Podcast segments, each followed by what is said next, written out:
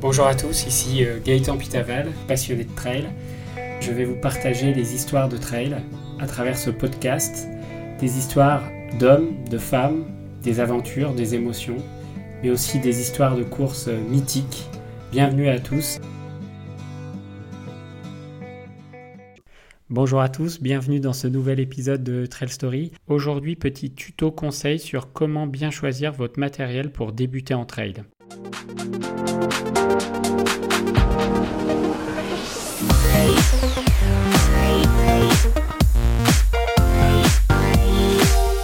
Tout d'abord, nous allons aborder l'équipement le plus important dans votre panoplie du trailer, c'est la chaussure, et donc je vais vous décrire euh, les caractéristiques nécessaires pour faire le bon choix.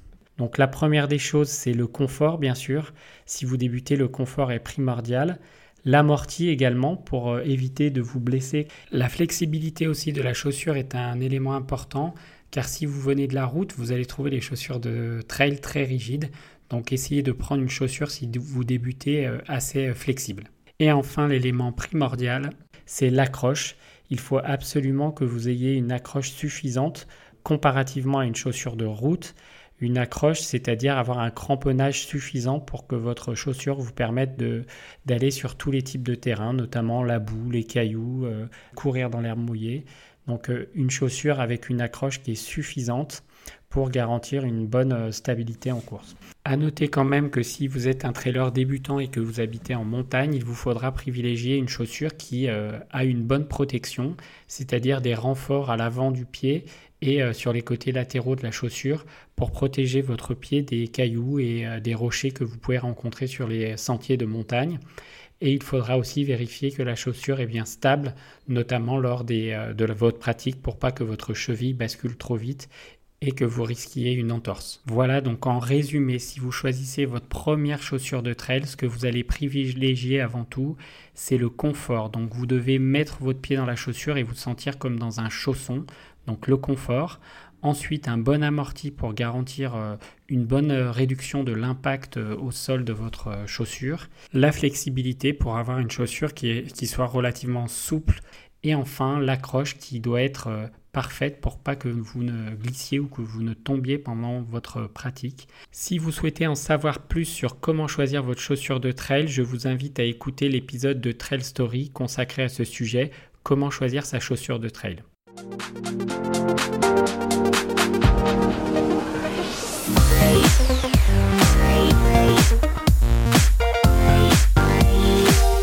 Deuxième élément très important quand vous débutez en trail, le choix de votre sac de trail qui vous garantira entre guillemets l'autonomie pour votre course. Donc celui-ci, bien sûr, il doit correspondre à votre morphologie. Donc vous devez bien choisir la taille de votre sac. Euh, pour pas que vous soyez gêné pendant votre pratique parce que le sac bouge ou euh, qu'il vous contraigne trop. Donc sur le sac de trail, en fait, vous avez différents choix de volumes possibles.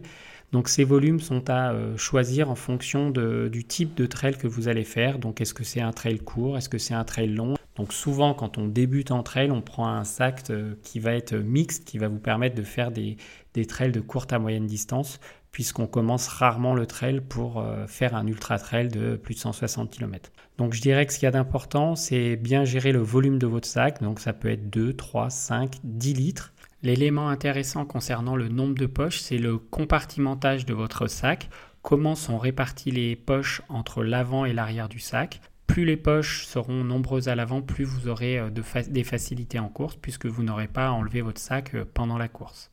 Ce qui est intéressant également, c'est la poche pour euh, placer votre coupe-vent. Donc, est-ce qu'il y a une poche kangourou située sur l'arrière du sac qui vous permettra d'attraper en cas de coup de vent ou de pluie une veste qui est située dans une poche accessible sans devoir vous arrêter et enlever votre sac? Donc ça, ce sont des éléments à regarder euh, sur votre sac. Donc la facilité d'utilisation de votre matériel en course. Donc l'accessibilité des poches en course, un élément très intéressant lorsqu'on euh, débute pour pas perdre trop de temps euh, pendant votre trail. pour choisir un sac qui vous permettra d'emporter l'essentiel. Donc l'essentiel sur des trails débutants, on va dire que c'est l'hydratation. Donc vous allez pouvoir emporter une poche à eau de 1 litre ou deux flasques de 500 millilitres. Et puis enfin, vous allez emporter une veste coupe-vent, une seconde couche qui peut être un petit maillot manche longue, éventuellement une veste de pluie. Vous allez pouvoir, s'il fait froid, emporter vos bonnets, vos gants. Si vous voulez courir de nuit, une frontale. Et puis après, il y a du matériel obligatoire qui vous est imposé dans certaines courses, comme euh, la couverture de survie, le gobelet. Vous allez pouvoir aussi emmener euh, votre nutrition, donc des barres de céréales, des gels, différents éléments qui vont vous permettre de vous nourrir pendant la course. Et puis ensuite, vous allez euh, emporter d'autres choses qui peuvent être liées à vos besoins. Pour conclure, retenez que le volume est lié à la distance que vous allez faire et ce que vous allez vouloir emporter.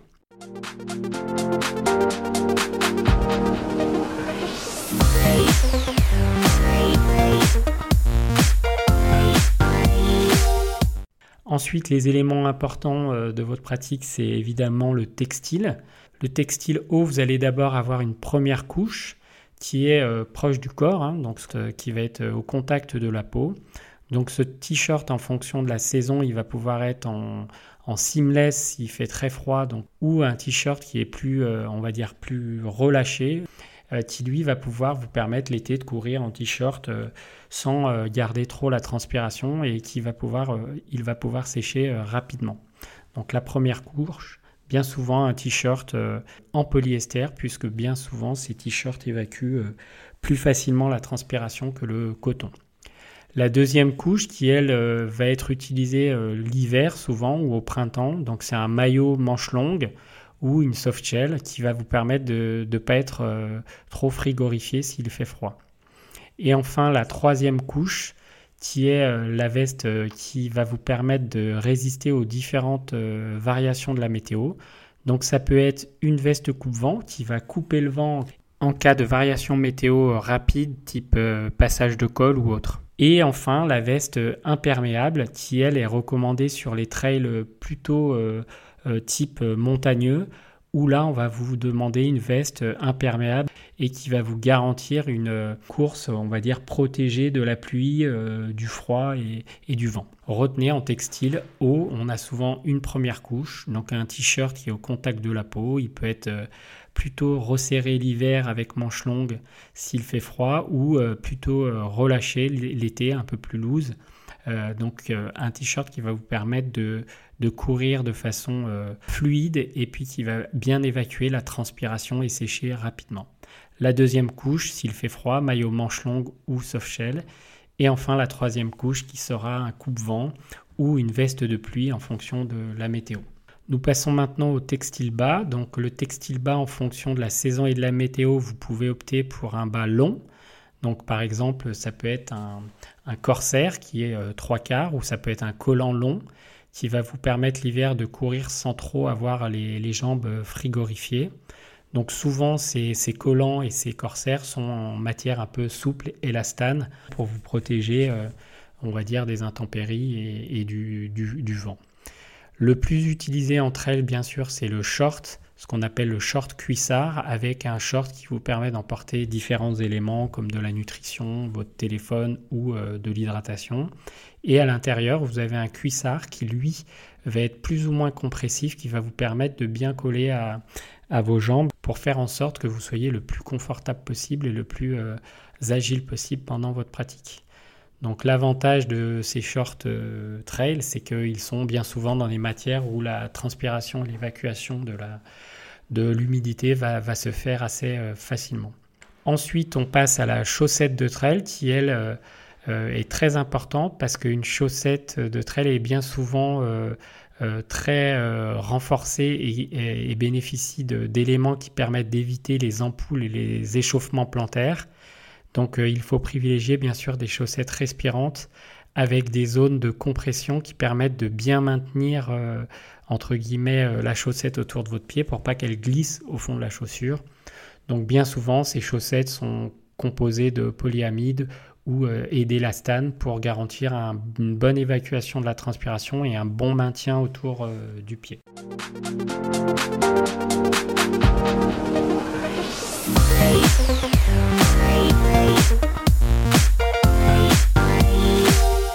Nous allons parler maintenant de l'hydratation et les différentes solutions qu'il s'offrent à vous. Vous avez la possibilité d'avoir des poches à eau, donc des poches à eau qui vont pouvoir évoluer en termes de litrage de 1 litre à 1,5 voire 2 litres. Sachez que la plupart des sacs euh, pour débutants sont vendus avec des poches à eau intégrées directement dans le sac euh, à l'achat. Deuxième solution d'hydratation, ce sont les flasques qui sont en fait des gourdes souples. Donc les flasques souvent sont des flasques de 500 ml. À noter bien sûr que pour ces deux solutions d'hydratation, il y a une différence euh, majeure entre les deux. C'est que la poche à eau se trouve sur l'arrière du sac et elle est positionnée donc dans votre dos avec un tube qui est relié euh, vers l'avant. Donc vous pouvez boire grâce à un tube et une pipette bien sûr. Donc il vous faudra au ravitaillement euh, enlever votre poche à eau du sac pour pouvoir la remplir. Et bien souvent, les flasques souples donc de 500 ml sont positionnées sur euh, l'avant du sac, ce qui vous permet de les changer les ravitailler, entre guillemets, les remplir sans avoir euh, à enlever votre sac. Donc il y a, bien sûr euh, une notion de praticité dans tout ça. Et donc c'est à vous de voir euh, si vous préférez une solution, on va dire, euh, plus volumineuse avec une poche à eau de 1 litre à 2 litres, située à l'arrière du sac, ou si vous préférez une solution de flasques qui sont, elles, bien sûr, moins volumineuses, mais peut-être plus faciles à manipuler car elles sont situées sur l'avant du sac. Donc sachez que sur une course, globalement, on vous demande souvent d'avoir un litre d'hydratation obligatoire au départ pour vous garantir une bonne autonomie en course. La règle que vous pouvez entendre régulièrement dans le milieu du trail, c'est que globalement, en fonction de votre besoin hydrique pendant votre course, vous allez à peu près avoir besoin dans un effort intense de 500 ml d'eau euh, par heure euh, d'effort dans une température euh, modérée.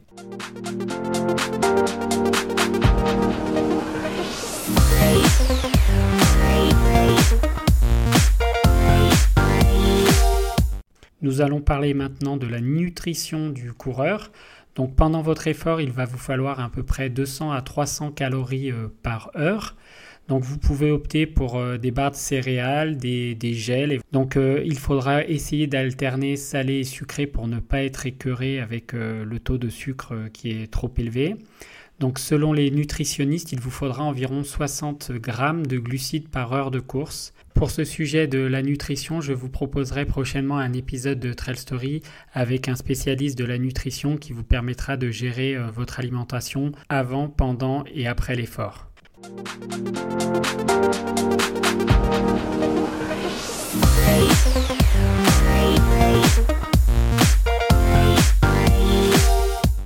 Je vais vous parler maintenant des petits équipements complémentaires à votre pratique qui sont bien souvent euh, nécessaires sur certaines courses.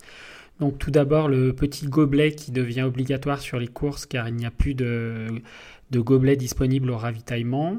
Vous allez avoir aussi dans l'équipement obligatoire une couverture de survie qui vous sera demandée. Le sifflet de sécurité, bien souvent, il est intégré à votre sac, donc euh, logiquement tous les sacs de trail en proposent. Si vous pratiquez de nuit, il vous faudra également une frontale. Et enfin, pour les conditions météo qui peuvent changer en course, vous avez la possibilité euh, d'acheter ce qu'on appelle un buff ou un bandeau multifonction qui vous permettra de vous protéger le cou, éventuellement de le transformer en bonnet ou, autre. Donc ce, bandeau est très utilisé dans le milieu du trail. Et ne pas oublier, aussi en montagne les équipements euh, basiques, hein, donc euh, lunettes et casquettes, parce que vous pouvez vite vous faire surprendre dans ce type de trail montagneux.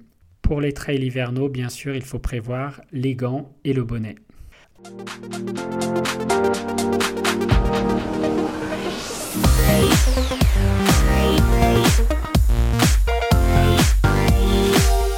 Pour conclure, je vous propose une petite synthèse de tout ce qu'on s'est dit dans cet épisode. Donc pour votre chaussure, vous allez privilégier une chaussure confortable avec de l'amorti qui est relativement flexible et qui aura une très bonne accroche pour les terrains euh, liés au trail.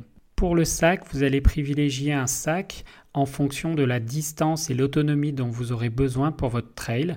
Donc 2, 3, 5 litres ou 10 litres en fonction de votre pratique. Vous associerez au sac une solution d'hydratation, que ce soit une poche à eau ou des flasques souples. Pour la nutrition en course, vous privilégierez les barres de céréales, éventuellement les compotes ou les gels ou les pâtes de fruits. Pour le textile haut, vous aurez une première couche qui pourrait être plus ou moins chaude en fonction de la saison, avec un t-shirt ou un t-shirt seamless près du corps pour les saisons froides, une deuxième couche qui peut être constituée d'un maillot manche longue ou d'une soft shell, et enfin pour la troisième couche, un coupe-vent ou une veste de pluie en fonction des conditions météo.